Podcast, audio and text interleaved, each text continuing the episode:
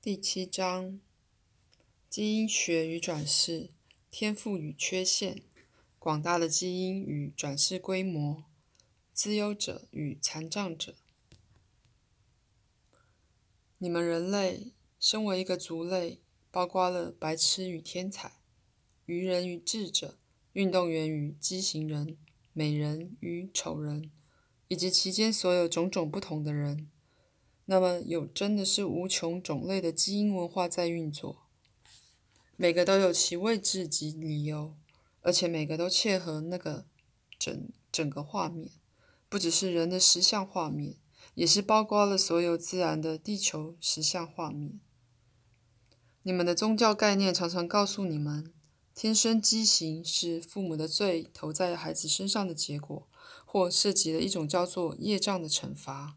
以生物学来说，人们谈到来自好的种或坏的种，甚至那些标示也暗示了道德判断。转世的整个概念也曾被其他宗教观念大大的扭曲了。转世并不是一个由罪与罚组成的心理竞技场。在此，在自己既定的特性下，你在生命的状况里是有自由意志的。人类了不起的才能和适应性，是依靠基因的精确性与自由之间令人惊异的互动。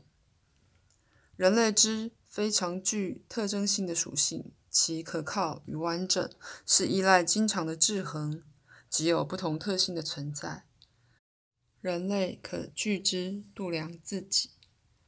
人类也永远处于在其基因库存里保存上百万特性的过程里。那些特性在种种不同的偶发事件里可能会用得上，而就比而言，当然，在许多种病毒与人类及其他种族类的健康之间有一个联系。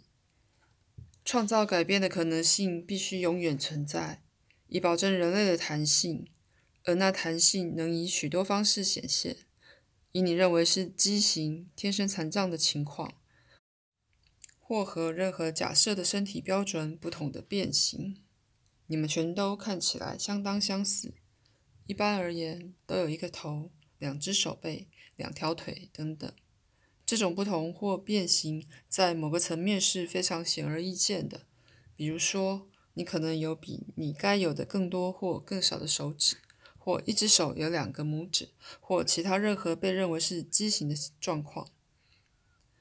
也有精神上的状况，不像其他人那样用推理性的所谓智障者。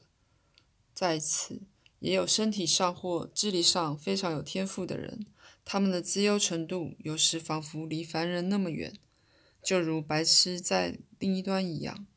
所以，当我们继续下去时，希望给你们看所有这些情况在个人与族类发展上所扮演的角色。在一个较小的活动层面，这种差异当然会为你所忽略。你并不知道你是否有任何不好的基因，除非它们的效应显现了出来。事实上，在微观层面并没有所谓符合标准的东西，而根本无法以安全的肯定去预测任何基因因子的发展。你可以做集体的预测，并且集体的做某些判断。但因为还涉及了其他因素，所以就无法精确预测任何特定基因因子的发展。这是由于其活动也涉及了不在你们任何计算内显现的关系。当你透过人生经验运用你的自由意志，并且经常做新的决定，你的思想、感受、欲望及意图，还有你的转世知识，调整了那个结构。将某些潜在的特性带入实现，而减弱了其他的。